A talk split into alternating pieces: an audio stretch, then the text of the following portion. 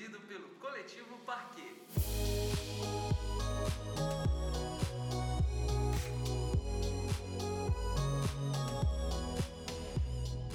Sejam muito bem-vindos à Casa do Raio que eu parta. Nós somos o coletivo Parquet. Eu sou Raul Bentes aqui, Samilis com a gente. Estou aqui também nas, nas redes sociais. Na verdade, só estou aqui no Instagram olhando vocês aqui. Mandem perguntas. Léo Bittar. Oi, oi, oi. E aí, André? E diretamente de São Paulo, hoje não uma, mas duas pessoas. Lucas Padilha e Ana Clara estão juntinhos lá com a gente, tentando dividir um celular para participar de do programa. Oi, gente, boa noite. Hoje tem Belém, dose dupla. Uma tela pequenininha, não deu tempo de comprar um celular maior, não deu tempo, não, eu tenho dinheiro. Mas tão bonitos. Que Tão importa é isso. Isso mesmo. A Casa do Raio que eu parto é um bate-papo aqui, um tema por semana, trazendo assuntos relacionados à cultura. Vale sempre ressaltar que ninguém está aqui para inventar a roda, né? nem postular verdades definitivas. É um espaço para troca de ideias e você pode participar pelos comentários aqui na nossa transmissão, que a Samis aí vai ler tudinho e passar aqui para gente. Nosso tema de hoje é a cena literária paraense, outras reflexões também a partir disso que a gente vai, enfim, vai emendando aqui um assunto do outro. E para falar com a gente, nosso convidado hoje é o escritor, é o, é o currículo, né? Vamos lá.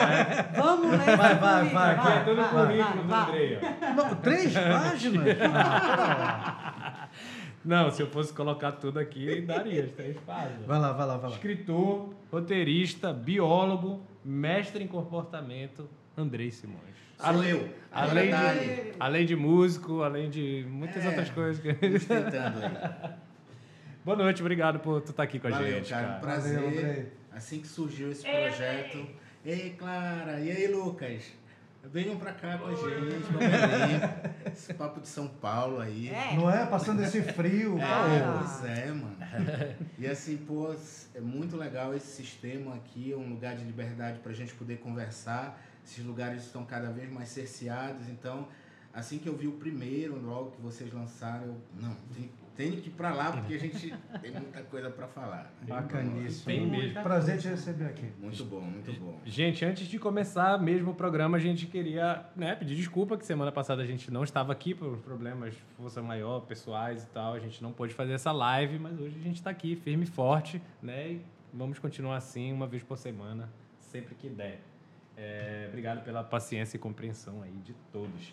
E a gente já começa aqui o programa, cara. Eu queria começar te perguntando quem é que tá fazendo a cena literária para esse Yuri? Pensei que tu ia perguntar por que acabou o Ion. Não, Calma, depois Deixa ele vai falar. É. Por último, ele vai falar. isso aí é outra coisa. Uma banda que a gente sente Porque eu já tô negociando aqui Ah, uma volta. aí. Vamos lá. Fala, Andrei. lá. Cara, para começo de conversa, é muito difícil você intitular uma cena, né? Existem cenas literárias no Pará, ainda bem, né? É, eu posso falar com alguma propriedade da- de algumas cenas que ocorrem em Belém, né? Até porque Sim, o Pará sim. é continental e tem um movimento no Xingu, tem todo é, um, um outro movimento que às vezes me escapa. Mas assim, como um dos criadores e coordenadores da Flipa, que é a Feira Literária do Pará, é, fui por cinco anos, né?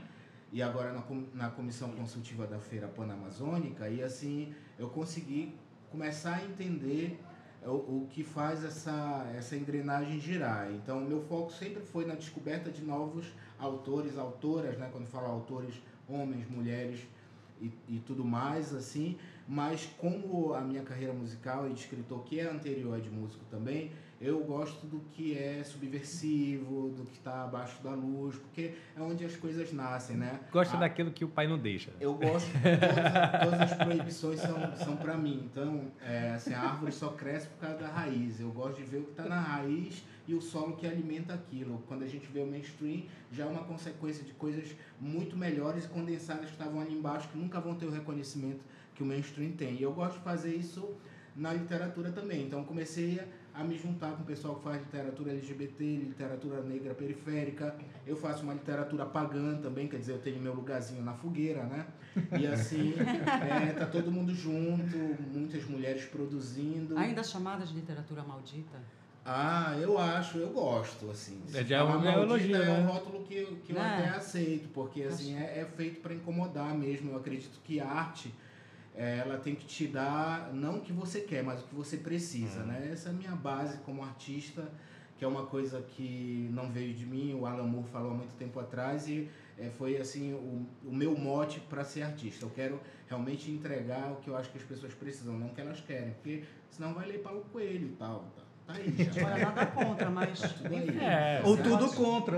É. Mas temos, temos. É, Andrei, é, teu primeiro livro é de 2005, né? É o Putrefação. Pois é, o primeiro livro em papel, mas eu publiquei em janeiro de 2000 um livro chamado A Espiral. É, fui entrevistado na época e fui considerado o primeiro autor paraense a lançar um livro na internet. Cada semana eu lançava um capítulo. Era só em site, não tinha Em blog 2000, hein? ainda. Em 2000, janeiro de 2000. 2000. Que é. bacana. E de, desde 97 também publicava em BBS, antes de ter internet aqui em Belém. Eu sou velho mesmo, tenho 42 anos. Tô morta. Pô, se tu és velho, meu Já amigo. publicava lá e construí uma, uma- um grupo de leitores e leitoras desde então e em papel 2005, porque eu acredito que o livro em papel ainda tem sua importância. E tu né? foste pioneiro também num, num certo estilo literário, né? Aqui em Belém, né? Que abordava mais essa coisa é, ocultista, cheia de simbologias, né? Essa coisa mais mística. É, é, quando se E que é fala bem em forte, né, atualmente na cidade.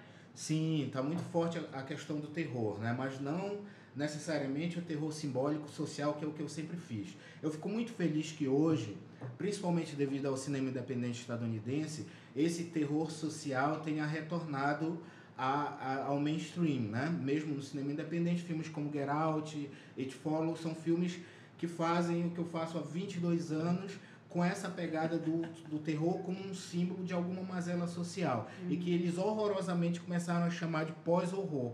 Não tem pós-horror nada. O que é um pós-horror? É, exatamente. O primeiro livro, a primeira obra de terror é Frankenstein, da Mary Shelley, uma menina de 18, 18 anos. anos. Foi a única que é, cumpriu a aposta lá com os outros malucos, o Percy, o Byron e o Polidori.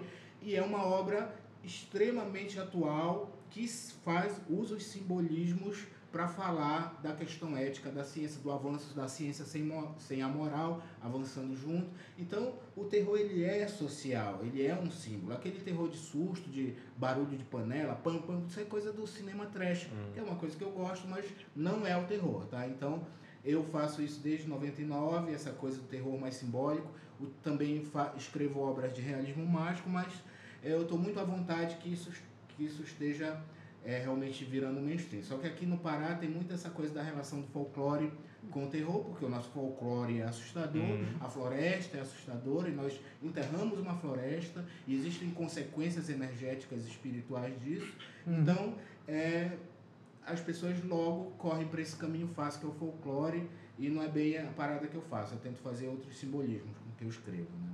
Pode crer. Vocês aí em São Paulo, gente, querem, tem alguma coisa? Só eu queria destacar que hoje, só porque o Andrei veio, tá todo mundo de preto, né? Gostei. A outra Estou apenas com meu guarda-roupa usual. É, pois é.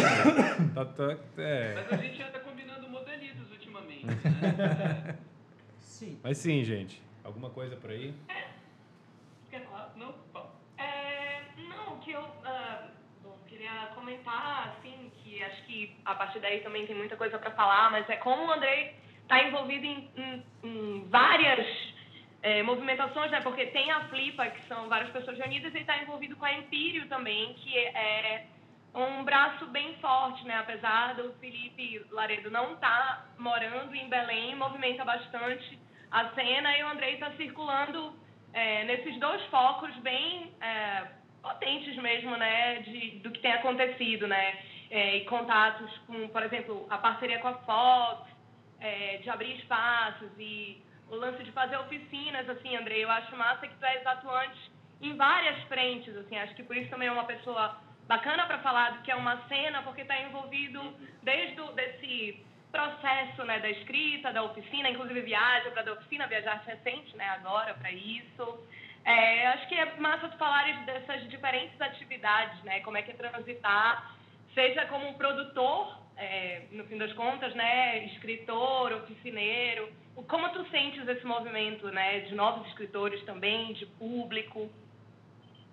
Pois é, eu acho que tem que ter alguma vantagem em envelhecer, né? A sua ressaca fica maior, tudo fica mais complicado, então tem que ter alguma vantagem. Eu acho que a vantagem da, da experiência é conseguir reproduzi-la e compartilhá-la. Porque eu acredito tanto na ciência como professor universitário, como artista que o conhecimento ele precisa ser compartilhado, né?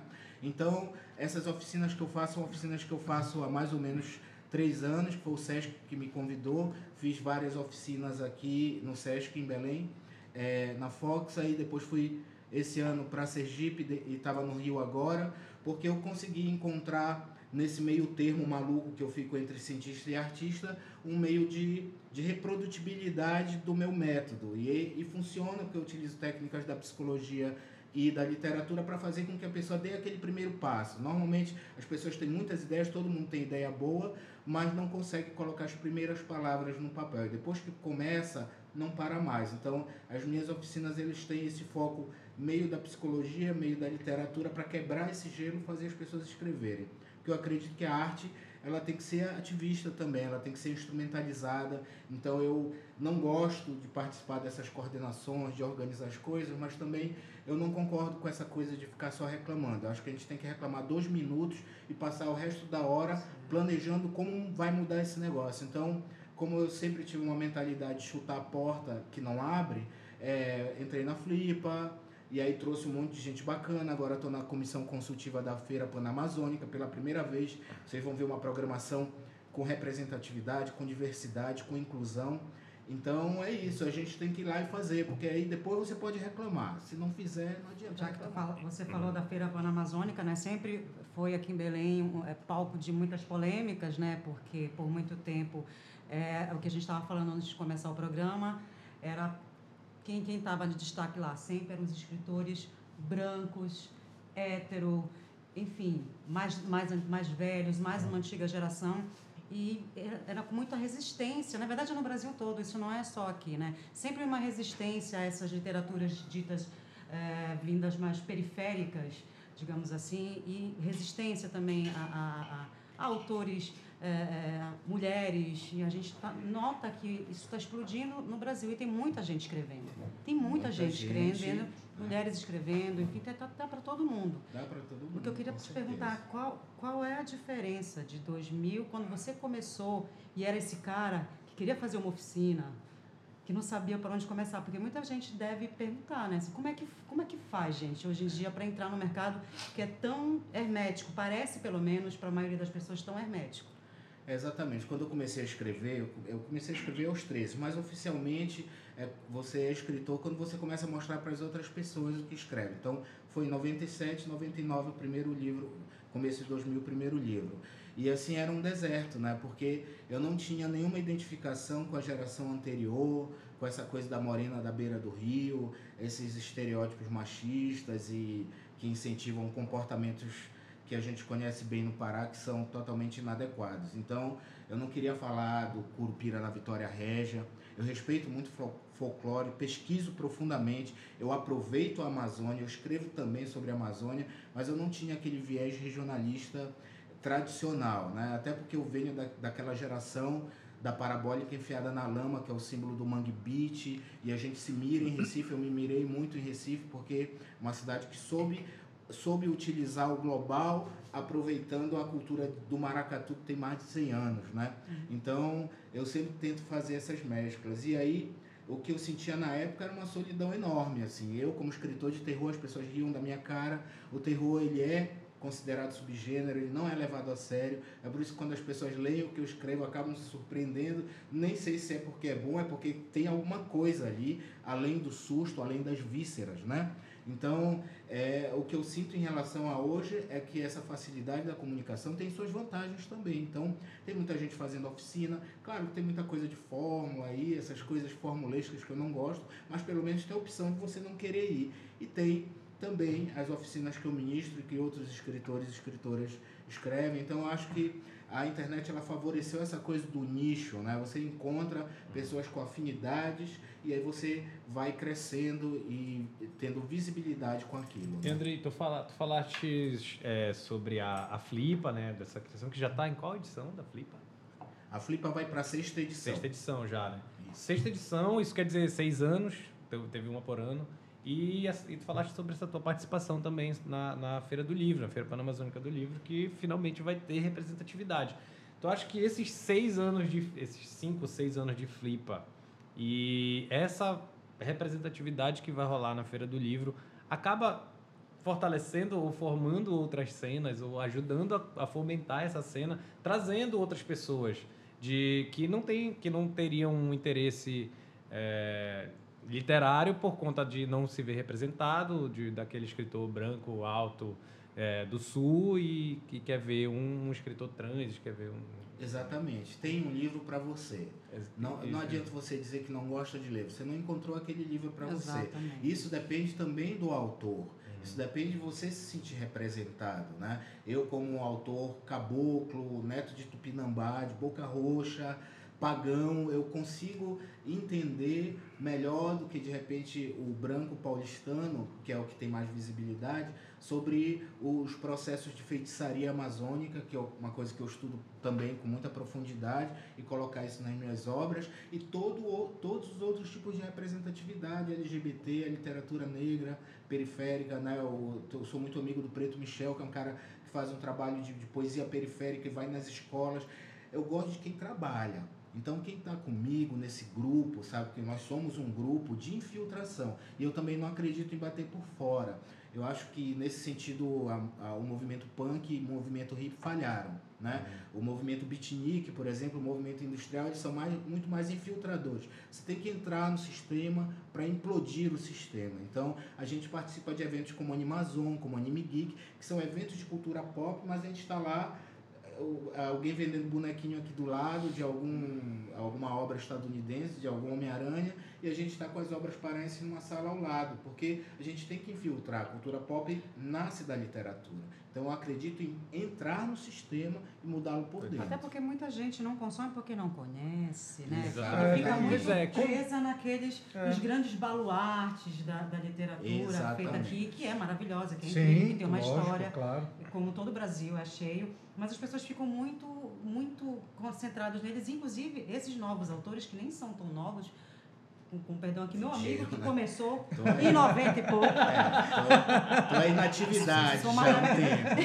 Deixa pra lá. Vamos deixar pra lá que a gente é meu dinossauro. É. Mas olha só. Mas, mas assim, O, que é, o que é uma coisa assim meio flagrante, é que nas universidades não é incentivado esses autores mais novos também é, para os alunos conhecerem. Né? Ainda fica muito nessa vassalagem para os, para os clá- Ok, vamos, vamos conhecer os clássicos, mas as, coi as coisas estão sendo produzidas o tempo todo, e muito. E tem muita coisa e as pessoas não conhecem. E a gente vai muito mais além, tipo, nas universidades daqui, além de ter pouca represent- representatividade de escritores paraenses, tem menos ainda de mulheres. Muito meio. menos de tipo, tudo. de, acho De que de, tudo. Muito menos acho de que das, tudo, tre- é, né? das três públicas, só uma que abordava é, escritoras paraenses mulheres. E algumas universidades tiraram da própria programação a literatura paraense. Então, Sim. vocês tocaram um assunto que para mim é, é nuclear. Vamos lá. Vamos lá. Oi, mais meia hora de Aqui programa a aí. É babado de castreta. É, aqui a Vai. gente pode. Vamos dizer. Vamos ser bem claros, tá? A academia não forma leitor, forma estudante de letras, tá? E a academia não forma escritor, forma estudante da, da linguística, da literatura. Sim. Então, para você ser escritor, basta você escrever e ter uma carreira. Eu tenho 20 anos, 22 se somar tudo de carreira, e até hoje tem gente que faz 3, 4 semestres de letras e aponta na minha cara e diz que eu não sou escritor porque eu não fiz letras. Sendo que eu tenho mestrado em comportamento e literatura é uma pesquisa e uma opinião sobre comportamento sempre. Não existe obra que não seja um ponto de vista comportamental. E nesse sentido eu me sinto bem preparado, até academicamente. Então a- existe um academicismo, que é essa coisa de se achar superior porque você está na academia, e a academia tem esse fetiche por cadáveres. Eu também tenho meu fetiche por cadáveres, mas é outro tipo, né? Porque você tem que morrer para ser estudado. E eu não tenho nenhum interesse em ser estudado depois morrer. Entendeu? Eu quero ser, eu quero ser, eu quero vender meu livro, porque eu quero que a pessoa leia, me mande um direct no Instagram, no Facebook e diga o que achou. E aí eu vou conversar com aquela pessoa, porque eu estou vivo, afinal de contas. Então, eu não tenho esse interesse de ser o cara estudado depois, ninguém tem. Nem os caras que são estudados. é. Pergunta pro Edgar Allan Poe, faz uma mesa Vamos branca lá e fazer, pergunta vamos pegar o currículo da- de toda a academia brasileira e vamos ver quem é formado em letra. Exatamente. Quem é formado em letra nesse negócio? Não, tá fora. Exatamente. É, até porque, enfim, esse mito de, de academia já, já, É, já caiu, já né? caiu há muito Já tempo. caiu. É importante, mas não é. É, claro, não- não estamos tirando a importância é, da, mas de não uma é academia. determinante Mas tem muita gente que se formou em letras que não escreve livro Claro, nem quer. Exatamente. Eu Aí não- vai ser um não escritor? posso Não. tirar a importância da academia. Eu sou um acadêmico, sou professor universitário. sim, eu sim, só sim, acho sim. que é uma outra coisa. Você forma leitores escrevendo livros que as pessoas querem ler. Ponto Uhum. final. É. Deixa, Entendeu? deixa eu fazer, é, ler o que os nossos queridos, é, acho que eu falo, queridos ouvintes. Internet, internet Internet, espectadores. Internet, pessoas legais que estão aqui. É, deixa eu ver aqui. O Fabio falou que admira bastante tudo que você escreve, já teve prazer de participar em algumas antologias com você e queria saber se o Augusto dos Anjos influencia de alguma forma as suas obras. Fábio aí, escritor, tá junto comigo também, um cara dessa nova geração, gosta de escrever terror, mistério.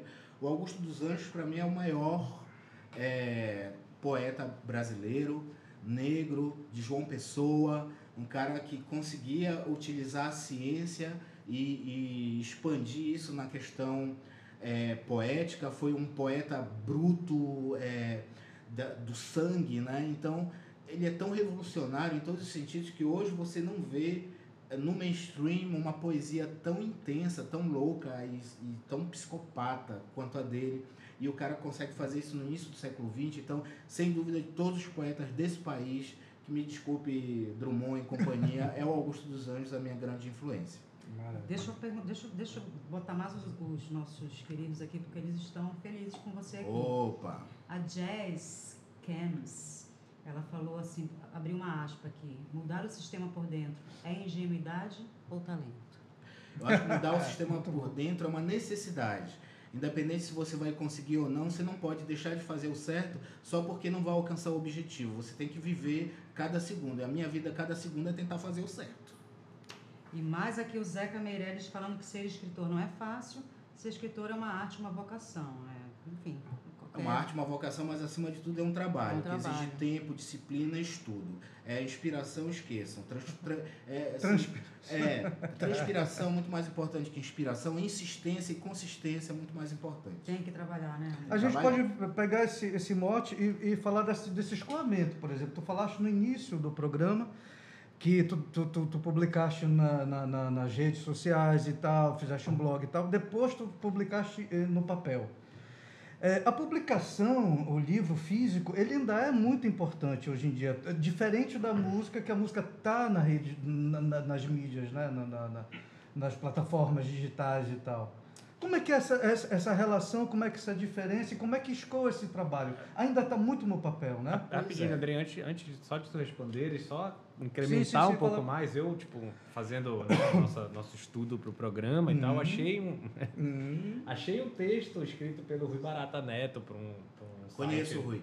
pra um site do Paraná, em que ele está falando justamente sobre é, a cena literária paraense, que tem escritores muito promissores, mas que não tem uma, um escoamento, não tem umas editoras paraenses, né? Se eu não me engano, na época que ele estava escrevendo, a única que estava nativa era a Pacatatu. Que ainda né? está, né? Não está Que ainda tá, ainda, Ainda tá tá, nativa, é. pois é. E aí não, não, não, não tinha esse escoamento e a galera começava a procurar as editoras de fora do eixo São É, Paulo, então é. acabava cedendo para ir para lá. Então acho que.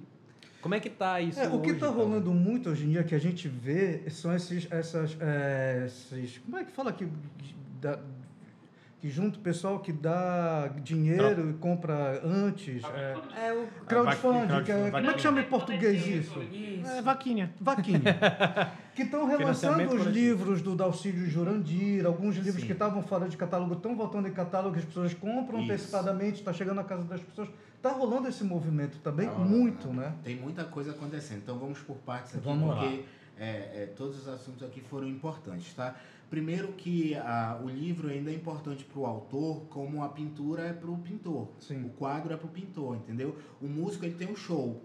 ele pode de alguma forma capitalizar a vida dele com Certo, o show. certo. Não necessariamente o cenário Físico que é mais né? difícil, o belenense é mais ainda. Mais Mas eu ainda. tô falando internacionalmente, ele capitaliza hoje com show e lança no Spotify a- a- o disco dele, entendeu? Uhum. O escritor não tem muito o que fazer. Eu consigo, por ter uma longa carreira já, é, fazer as oficinas e tudo, mas essas coisas não capitalizam. Então, o livro ainda é uma forma de você ter a visibilidade de alguma capitalização, né? Certo. Quanto à questão também do escoamento, a gente tem um uma questão geográfica básica de Belém que deixa o livro muito mais caro. Às vezes eu pago muito mais o frete do que o valor do livro, né? Como autor, que eu já participei de algumas editoras, já fiz coisa independente, agora estou retornando tudo de maneira independente, mas fica mais caro para a gente. E nós somos totalmente invisibilizados. Então eu fiz essa oficina agora, duas semanas atrás, no Sesc Tijuca, que é o centro bolsonaro do Brasil.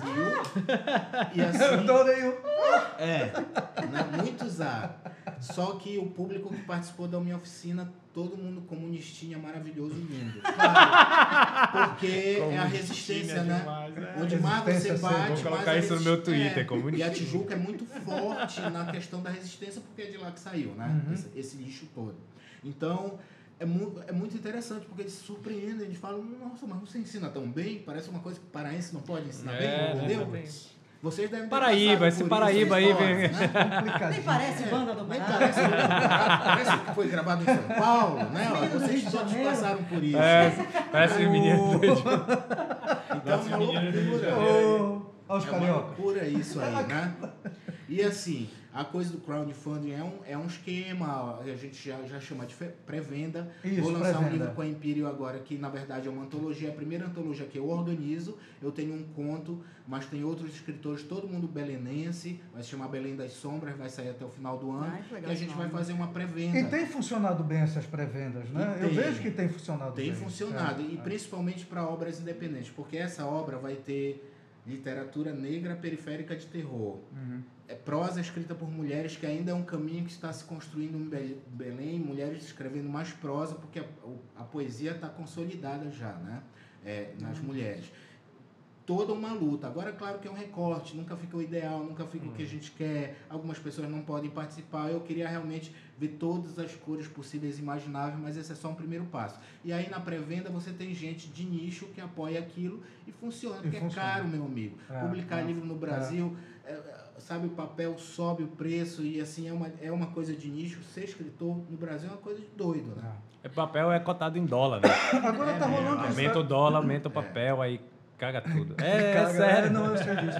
No, no vinil também tinha isso. Quando tinha o mercado grande do vinil, o, o- o petróleo, o dólar também. E, a, e, a, tipo, e o que, que a- a- as editoras estão né, fazendo coisas para poder atrair para a galera comprar, tipo, lançando capa dura, voltou o livro de capa dura. É, é. As edições são as edições limitadas, É, especiais. né, pois que é, mas agora- é, o vamos- É o, pessoal o, que os coleciona. vinis. Os, colecion... É, os colecionadores. E a galera tá, tá Os fazendo umas capas mais legais, tá botando, agregando umas coisas para ver se Agora uma, coisa aquece que, o mercado. é, agora uma coisa que existe já há muito tempo, que até nos anos 70, 80 funcionava mais ou menos, mas tinha uma, uma leva, que eram os livros gravados em áudio. Tinham os em fita cassete, as pessoas compravam, tinham alguns LPs de alguns autores lendo partes de algum livro, ou o livro inteiro, enfim.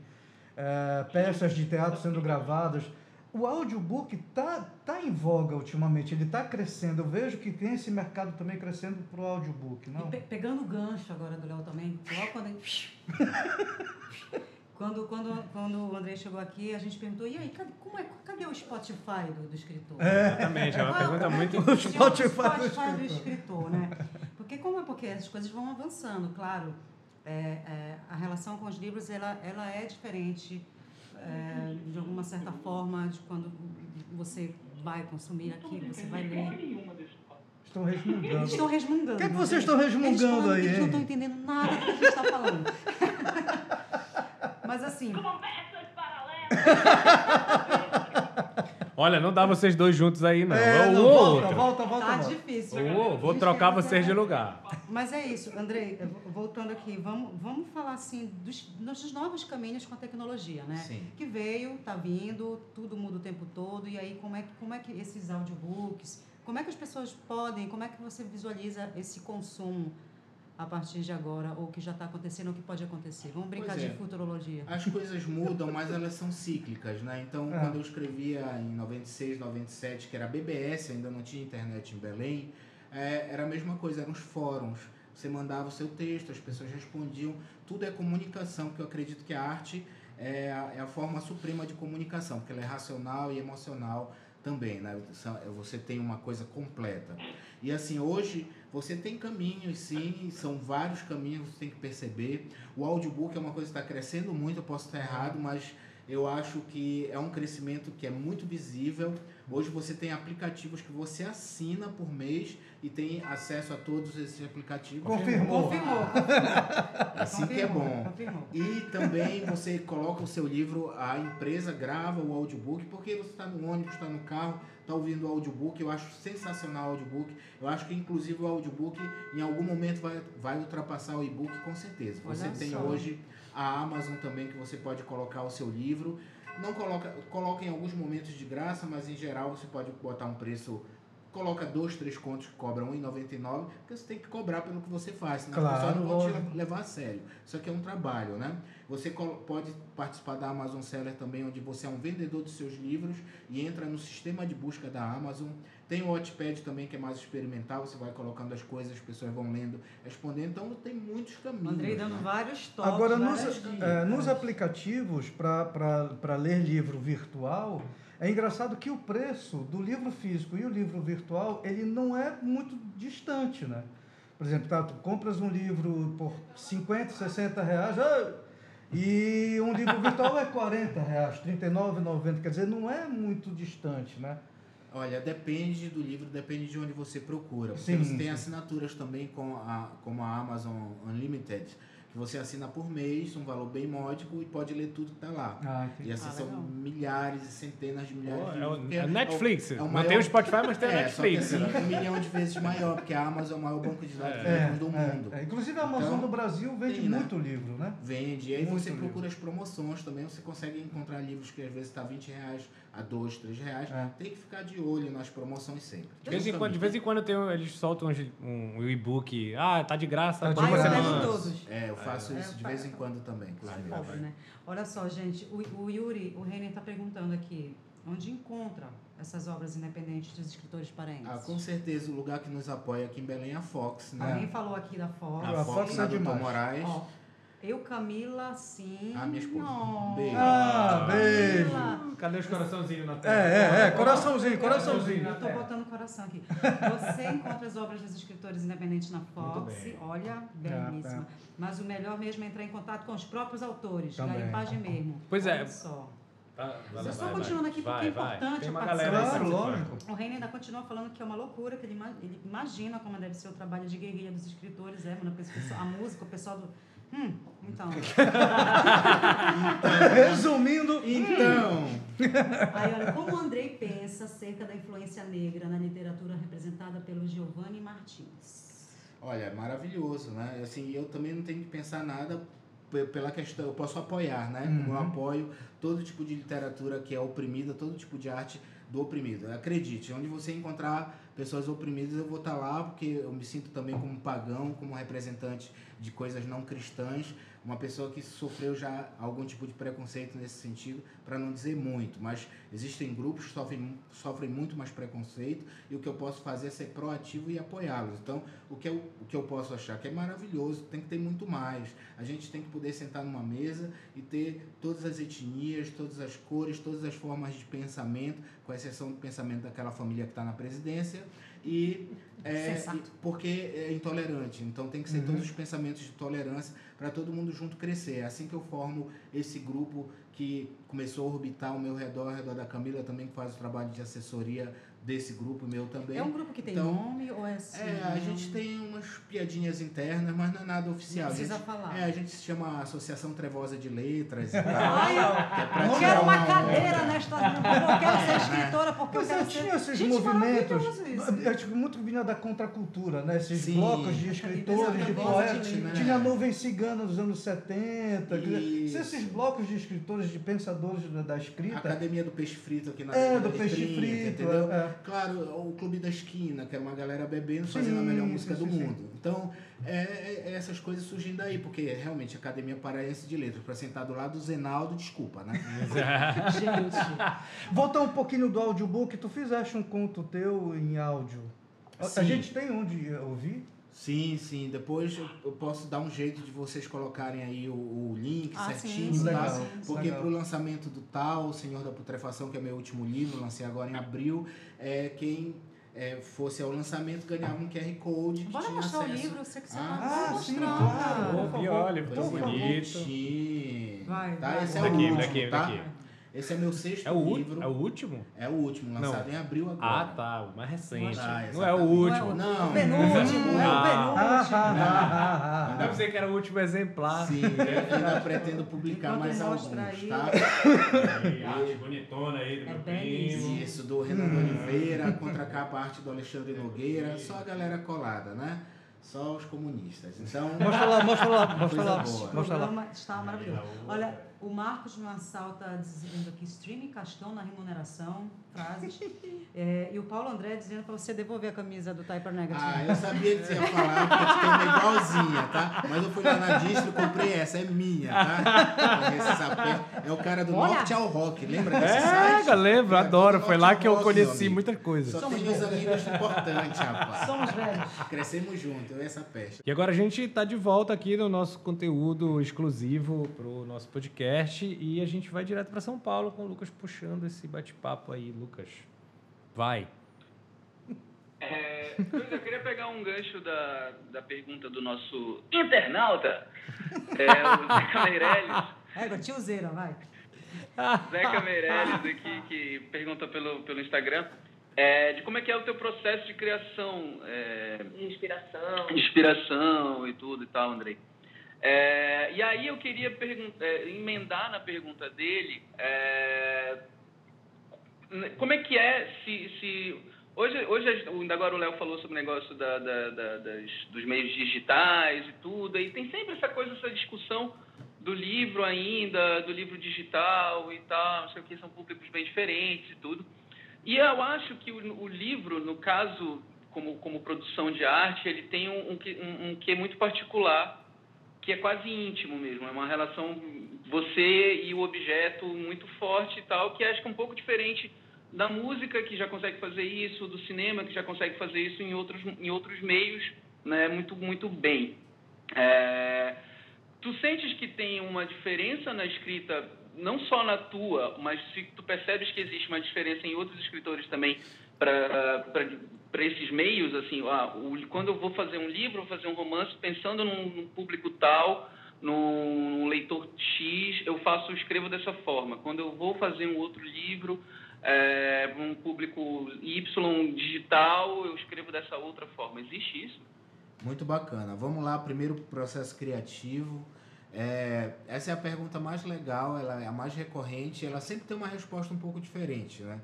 É, eu acho que o processo criativo ele, ele começa quando você nasce, termina com quando você morre vai além, porque você precisa ser um catalisador de informações, de sentidos, de cheiros, de emoções, para poder colocar no, no seu livro, na sua obra, né? Então, eu, como cientista, eu sou professor até determinada hora, mas eu sou escritor 24 horas por dia, sonhando, eu sou escritor. Então, o, o começo do processo criativo é a, é a absorção do conhecimento técnico, é, artístico e também do conhecimento emocional, das sensações, porque você cria histórias, finge histórias, mas você não finge emoções. Você não fi- se você fingir uma emoção, se você fingir um sentimento, a pessoa se desconecta, porque a conexão com livros não é com as histórias, é com os personagens. Sempre foi e sempre vai ser. Você se conecta empaticamente com alguém de que está no livro e continua a ler por causa disso. A história é uma consequência. Então, meu processo criativo ele tem essa parte da absorção, ele tem uma parte técnica. Quando eu decido mais ou menos o, o tema, o tom do meu livro, eu passo alguns meses lendo especificamente literatura só daquele tema, porque eu tenho influências de tudo, quadrinhos, música, principalmente música, né? Eu, eu digo que eu faço música com palavras, porque é, eu escrevo com ritmos na cabeça o tempo todo e as palavras elas têm sons, elas têm notas para mim. Então, é, mas nessa parte da pesquisa específica eu fico mais na literatura mesmo, que você tem muito escritor que não lê, o que, que é uma aberração, você tem que ler. É, por isso sai tanta porcaria. E aí depois, sim, eu faço meu processo de escrita. Aí sim, é uma coisa longa. Eu tenho uma técnica que empiricamente eu descobri que tinha depois de todos esses anos e consegui colocar dentro de uma metodologia para reproduzir. E eu uso essa metodologia que eu ensino. Né? Eu penso na ideia central, na mensagem antes do enredo, e essas ideias centrais e mensagens, elas, elas é, fazem com que a narrativa não se perca, né? que é uma coisa que se faz em roteiro também. Então, meu processo criativo é viver intensamente, observar, ouvir muito e aplicar isso dentro de técnicas que não me ingessem e que permitem que, permitam que essa chama criativa também se demonstre. Porque quando você só estuda, estuda, estuda, fórmula, fórmula, fórmula, você, escreve, você constrói um prédio lindo, mas vazio, né? sem alma. Você tem que equilibrar caos e ordem. Essa eu acho que é a grande coisa, esse é o grande conflito do artista em geral e do escritor também. E aí na outra pergunta também da, das publicações, eu posso falar por mim. Minhas publicações em book são mais experimentais, digamos assim. Eu sou um autor praticamente independente, então eu escrevo o que eu quero, nunca fiz concessão de uma vírgula para nada. O dia que eu tiver que fazer, eu realmente paro de escrever, mas eu consigo fazer coisas mais experimentais ainda nos meus e-books. Eu relancei A Espiral, que é esse livro que eu lancei em 99, que é uma viagem completa, psicodélica, minha banda preferida é Pink Floyd, então o livro é todo baseado no, em alguns discos do Pink Floyd, então daí já foi, né? Era jovem, já, já viu como é que é o negócio. Então, baseado em fatos são, reais. Isso, então assim, eu consigo ser mais experimental e aí meus livros oficiais de papel, digamos assim, que viram e-books também, eles têm, eles são parte de um mesmo universo, então eles têm um trabalho realmente um pouco um pouco menos solto, digamos assim, mas ainda assim é loucura total, não se engane. Eu não faço mainstream de sessão da tarde. Qual é o teu disco predileto do Pink Floyd? The Piper at the Gates of Dawn, né? Primeirão. 67, primeirão Sid Barrett, mas eu gosto muito do South of Secrets também, uhum, só tem uma música do, do Sid, né, é. no final, mas já o, o Roger Waters já entrou, entrou ali com com a pegada dele que viria. Mas assim, eu gosto de todos, porque Pink Floyd é minha religião. Assim, as pessoas vão para a igreja rezar, eu ouço Pink Floyd para me orientar para a vida. Legal. Que bonito isso. Eu gosto da vaca. É. Vai, vai, vai. vai. Uh, e quem? Vai lá. E esse foi o chiado de. Só uma perguntinha.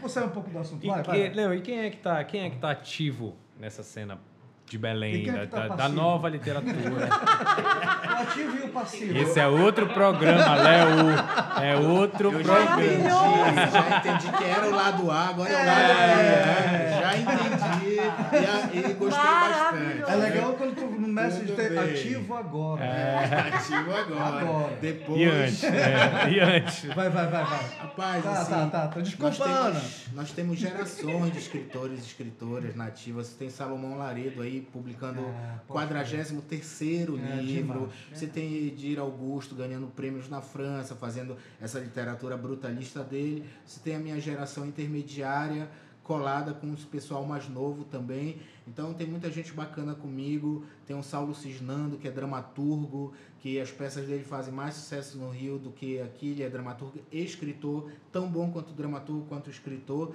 E assim é um cara que me ajuda muito a fazer essa comunicação dos meios, né? Porque o meio artístico em Belém é muito segmentado, assim. Meu sonho um dia é fazer um festival que reunisse teatro, música, literatura. Unir todas essas cenas, né, que a gente fica debatendo aqui. Né? Teatro e, e, literatura, por causa do Saulo especificamente, a gente já consegue fazer com leituras dramáticas de contos que a gente escreve. Ele tem um projeto chamado Revistinha Pulp, que a gente escreve sobre temas pulp, né, da, da literatura pulp, mas a música a gente ainda não conseguiu chegar. E como eu sou o cara frustrado da música, eu mas olha, trazer o essa música O caminho pode ser o Bando Mastodonte, que já faz essa onda de música com teatro, que a pois galera é, já é do teatro, tem, que já tem uma literatura. É a música deles que eles fazem uma letra junto com o Bertolt Brecht, né? Eles assinam Tem alguma coisa assim. Não né? temos esse festival aqui.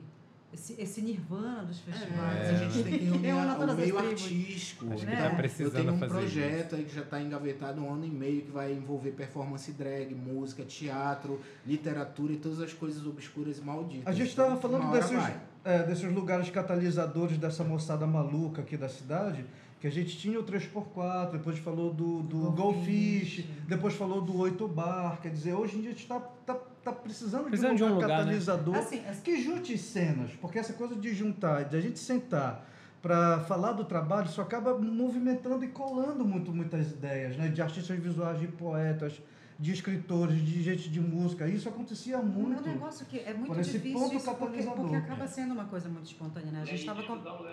Pois é, descusar o Léo.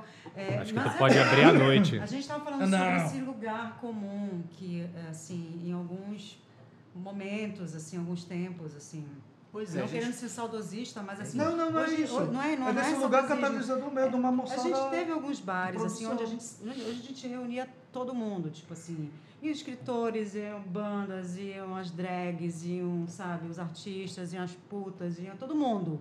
E era incrível, e todo mundo conversava, batia papo, e tinha show, e a gente tomava nossa cerveja barata, tranquila, tranquilo, e, e a gente pode sente, montar na o- verdade, não, Tipo, falo. qual, seria o lugar? Eu estava perguntando pro Andrei, e na verdade a gente não tem esse lugar da boemia. Pois é, eu não né? sei se isso também é uma coisa geracional, desse lugar existir, nós não sabemos. É, né? pode ser, Porque pode normalmente ser. esses lugares Eu só surgem sei que o bar do parque não é mais. Novas, né?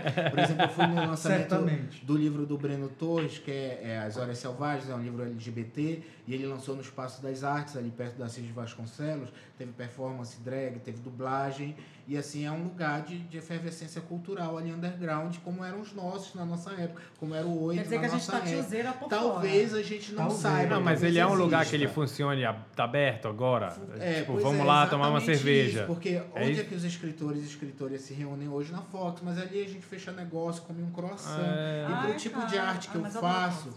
eu preciso realmente a de é assim, resistência de menos Eu luz, né? De Ah. mais fumaça, de mais outras coisas também, assim, que, que representem o tipo de arte que a gente faz, que é mais underground mesmo. Então, pode- eu não sei do lugar, talvez ele exista, mas eu, se souberem, por favor, Diga, me Diz por pra favor. gente que a gente Olha quer no fazer uma comentário lá, do vídeo, enfim. Tu tem que fazer o Drinks ao Léo, bicho. Drinks Que ao é esse, Léo, hein? esse lugar que a gente vai. Olha aí, olha aí. Cancela. Vocês querem me levar pro mau caminho, gente. Eu sou, eu sou, eu sou anjinho. Não, não é o Drinks. Drinks. Léo Drinks? É, já existiu, não Não, existe Léo não. Léo Não. Drinks Não, é é. drinks ao Léo.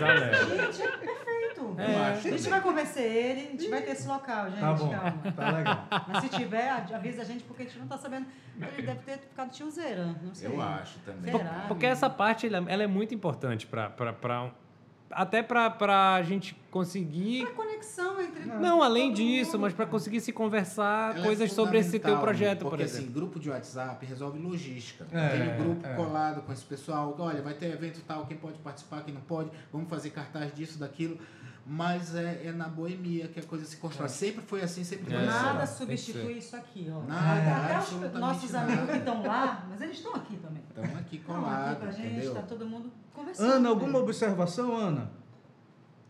Não, tô tranquilo, assim, é, eu, é, já é pra encerrar? Quase.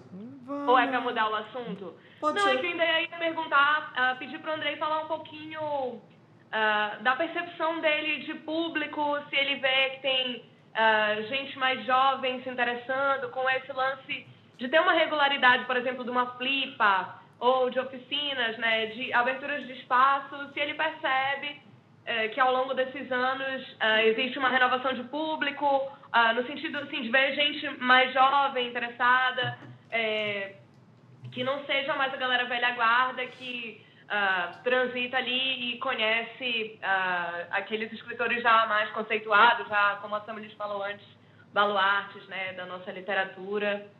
Eh, tu percebes isso, assim? Pois é, para você ser escritor, você tem, tem que entender, primeiramente, que não vai ser fácil, né? Se fosse para ser fácil, eu ia fazer música sertaneja machista, entendeu? Para fazer muito dinheiro. Então, não é moleza, né? Mas assim, 90% do público é o público jovem, é o público, o meu público é um, eu acho que eu escrevo desde que eu tinha 17, 18 anos, eu acho que eu eu ia escrever para pessoas com mais de 30, com problemas que já tivessem passado por todo tipo de problema é, de comportamento social, de relacionamento, mas o público que consome o, o meus gêneros, ele é o público até 25 anos, porque é um pessoal que tem a mente mais aberta. Porque eu faço terror, realismo mágico, realismo mágico tem algum respeito, porque a América do Sul tem uma tradição, Gabriel Garcia Marques, etc. Mas quando você fala terror, a pessoa já torce o bico. Então, se for acadêmico, então a maioria, temos acadêmicos maravilhosos, como a Cláudia Vidal, por exemplo, que é uma excelente escritora e não é academicista. Então, Breno Torres também é acadêmico e não é academicista. Então, mas no geral tem esses preconceitos e assim, pessoas mais velhas em geral acham que terror é só aquela coisa do susto, etc e tal, se afastam. Então, o tipo de literatura que eu faço está enquadrada dentro desse supragênero que é a fantasia e o consumo é basicamente pessoas entre 15 e 25 anos, tanto nas minhas oficinas como na, no consumo dos meus livros. E tu acha que esses trabalhos aí da galera, tipo o Gidalt, que, que faz uns quadrinhos bacana, também chama esse público, tem um menino que é, além de ser ilustrador, escritor, que é o Fábio Vermelho, que tem uns trabalhos Ah, foda, e ótimo, ele tá ele é lançando... Ele tá, lan- ele tá lançando Incrível. um- um- um livro agora, um quadrinho, né? Não, é um livro acho que compilação dos quadrinhos que ele que é está o- comemorando um tempo de. É, de- que é o tipo deplorável caso do Dr. Milton, que, que ele mostrou umas imagens aqui Ele e é tá muito Ele é sensacional, Ele é ótimo, O cara. Gidalt é o cara que ganhou o Jabuti. É. O primeiro de quadrinhos foi ele, né? Eu tive sorte de ler a obra quando ela estava em preto e branco, ainda ele me mandou para ler, para eu dar alguns toques e tudo. Então foi uma, uma, uma coisa maravilhosa ver, principalmente a arte em preto e branco. Quem gosta de quadrinhos gosta de ver a arte original em preto e branco, como eu, que eu sou grande fã de quadrinhos. E assim impulsiona muito, tanto que ele fez todos os cartazes da Flipa, né? Então ele é um cara que está Ah, sempre legal. com a gente, né? Então eu não estou mais na organização da Flipa por um milhão de motivos de logística e tudo. Minha função na Flipa era mais captar essa nova cena e eu estarei lá desta forma, tendo tempo para me dedicar aos novos escritores e escritoras, saindo dessas questões de organização que tomam muito teu tempo. Eu vou focar agora em fortalecer essa cena nova que já se formou ao longo desses cinco anos. Então, tudo isso é muito importante, porque é o nome de um paraense internacionalmente, né? Porque o Jabuti tem visibilidade internacional. Cada vitória é uma vitória, porque cada vitória é difícil. E o Gidalt teve uma É. grande ajuda, né? Uma polêmicazinha, de novo, que nem um facada da polícia, que ajudou a levar Sim, também a parada para também que não tinha nada a ver, porque a, a obra dele foi. Ele me mandou acho que em 2016, não tinha nada a ver com essa era maluca que a gente está vivendo. Né? Então, essas burrices acabam impulsionando. Olha o facada aí que vai virar a franquia É, agora. vai né? virar franquia, tem outros estados. É ótimo. O Chiado hoje vai para o Nordeste, porque o Nordeste é muito importante, claro. Agora Eu trouxe sim. aqui rapidinho para falar do Lula Cortes e Zé Ramalho, Paebiru Descasso. Maravilhoso. Lançado no meados dos anos 70 pelo selo Rosenblit. Mostra lá. 180, é? É, são dois discos. 180 gramas. Isso é um relançamento, saiu esse ano pela tem 360. Polisson. Que tem uma história muito, tem uma história muito singular. Muito disco. louca. Bom, esse disco, enfim, ele foi gravado. É uma galera da cena, ah, da cena do Nordeste visionário, digamos, dos anos 70, ah, de Recife, enfim, uma galera que estava lá. É, juntou uma galera no estúdio. É o Zé Ramalho, tem o, o Lula Cortes, tem o Ivinho. O Ivinho é uma figura, toca um super violão. Ele era da banda Ave Sangria. E ele foi dos primeiros a fazer o concerto em Montreux, em 1976 ou 77, mais ou menos, tocando violão. Ele tinha um violão, acho, que era Furiola. É, de fúria com viola. Ele, ele tinha um violão, estava com raiva, alguma coisa, ele deu um soco no violão, aí deu- fez um furo no violão. E aí ele tocou e disse, gente, o som do meu violão melhorou muito. Ele só tocava nesse violão. Quem tem o Furiola. violão esse é o meu amigo Jorginho. É o Jorginho, né? Um Tem um buraco Jorginho. no meio que Então, ficou assim, bem melhor. Tem uma galera, enfim, esse disco ele, ele é importantíssimo para a música ah, psicodélica brasileira. Tem, deixa eu pegar meus óculos aqui, enfim, só para dizer que Essa aqui é a tá- parte ruim da velhice, Geraldo, né? Azevedo, é, Geraldo Azevedo, Jarbas Maria está aqui, é, o Alceu Valença, tem uma galera, gente. O Fredera está aqui, o Fred. Ah, quem mais? Laílson lançou o disco solo. Enfim, uma galera, Zé Ramalho, figuraça. Enfim, esse disco foi lançado em 1974, 75 mais ou menos, e das poucas cópias que sobraram, Porque enfim, não, não foi incêndio, foi uma, uma, uma inundação. É, o, o, o, estúdio e a fábrica Rosenblit teve várias inundações. Numa dessas inundações, levaram os discos todos do Pai Biru e sobraram muito poucos. E essas cópias todas, eu trouxe esse disco também por causa disso, para explicar o negócio. Algumas cópias desses discos, poucos, as poucas cópias que sobraram, elas eram digitalizadas e eram feitas novas cópias em vinil que saiu na Europa, saiu nos Estados Unidos, assim, até essas cópias refeitas são meio disputadas por colecionadores. Essas cópias originais valem uma nota. Enfim, Por acaso Que não é Não, essa aqui. não hein, é essa não, Não não é essa que não vale não, nada. Não não vem até a casa do raio que eu Tem pá uma pessoa tentar. aqui dizendo que trabalhou na equipe dessa reedição. olha aí, pô, Olha oh, aí. que legal. Que é o que acontece é o seguinte, é, uma cópia original dessa é mais ou menos 3 mil, 6 mil reais um disco original.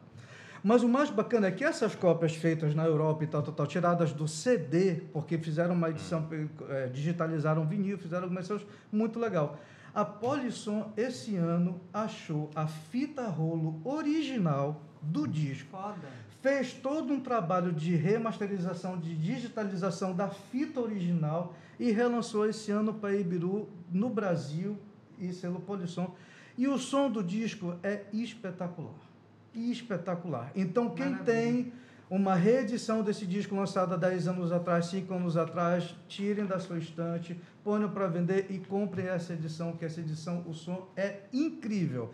E também para dizer que amanhã, no Faixa Bônus do Chados, vai- a gente vai fazer uma seleção do Nordeste visionário para enfatizar e afirmar que o Nordeste, o Norte do país existe e é importante que vai mudar muita coisa nesse país ainda. Mas vai ter Fagner? Não. não vai, não. Eu acho que a gente não podia deixar passar batido o fato do Andrei né, ter sido vocalista, compositor de uma banda Da maior banda de rock industrial desse estado. É verdade. A única. A única banda industrial nessa, nessa cidade. Você que não viveu, você perdeu. Tadinho, gente. Mas era o Ion. E aí, Andrei? Fora, porque, né, tem essa Cara. coisa ainda. Temos, temos chance de ver esta banda. Temos todas, assim. Eu tenho contato direto com o Renan ainda, com o Pedro. O Renan fez a capa do meu último livro. É, a gente tem uma parceria incrível.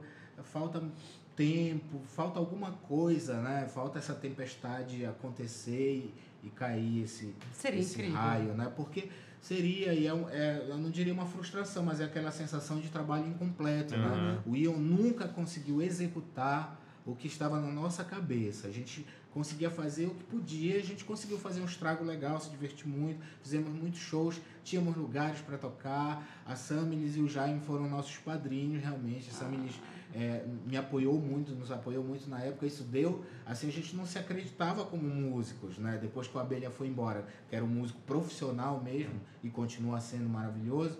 O Renan começando, o Alan, o Pedro, já tinha algum tempo, e eu começando. Era, meu trabalho na música é muito experimental, é um trabalho de oratório, vocalização, não necessariamente canção.